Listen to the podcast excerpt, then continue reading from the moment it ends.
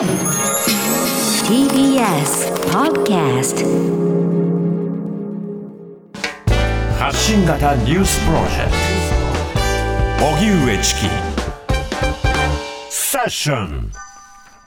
すべての人にとって安全なオリンピックを開催。IOC バッハ会長が意欲示す。IOC 国際オリンピック委員会の公式サイトは10日世界中の科学的医学的知見に導かれすべての人にとって安全な東京オリンピック・パラリンピックを開催していくというバッハ会長のコメントを伝えました。また IOC 側は WHO 世界保健機関の緊急事態対応の責任者が7日に東京大会の感染症対策について評価したことを強調。バッハ会長は WHO からの心強い発言とこれを歓迎しています。一方、丸川担当大臣は会見で新型コロナの感染が拡大し開催に反対の声がある中で大会を開催する意義を問われコロナ禍で分断された人々が絆を取り戻す新たな光を見出すきっかけになると述べました。大会の意義については菅総理が人類が新型コロナに打ち勝った証や世界の団結の象徴などとしています。さて IOC バッハ会長が意欲を示したということですけれども、うん、それから丸川大臣大臣がねあのこの間分断された人々が絆を取り戻す新たな光を見出すきっかけになるというふうに発言したということなんですけれども。うん。もうコメント加える必要ありますかねこれもう多分皆さんが感じることと全く同じだと思うんですけれども、はい、まあ寝言ですよね。あの、うん、いろんなその発言がある中で、例えばオールジャパンとか、絆とか、あるその人類がとか、そういった大きな言葉を使うものっていうのは、その大体他に適切な言葉が見当たらないけど、とりあえずまあ意気込んだ精神論を当てはめておけばいいだろうという、まあ、借り物の言葉感がとても強いですよ。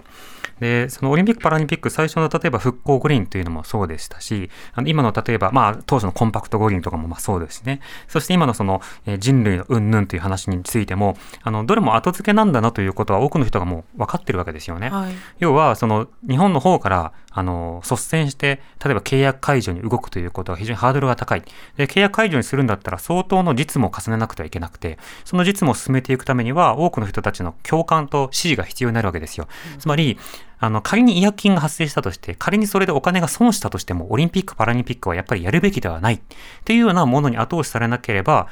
交渉に向き合えないっていうような、まあ、ある種その、あの、風見取り的な対応を今、様々な関係者が取っているとなると、まあ、なんとなくそのしれっと何事もなかったことに開催して、開催した中でも少しでもグッドニュースがあったならば、そこを大っぴらにこう、大げさに報じて、で、まあ、こういったいいことがあったんだからっていう記念碑的なメダルだというふうに延々と語り、そのことによってやっぱ開催した意義があったなっていうストーリーだけを持ち運んでいくっていうところにして、まあ、クローズとしていきたいっていう、まあ、そうしたようなその狙いというのがある一方で、まあ、これから実際に中傷していくなると、それはそれで大変な手続きが必要になるので、その手続きをまあ担いたくないというようなものが出ているがゆえに、まあ、とりあえず絆とか、オールジャパンとか、でっかいことを打ち出しているっていうようなところになるわけですよ。でなければ、一貫性というもの、一貫性というものが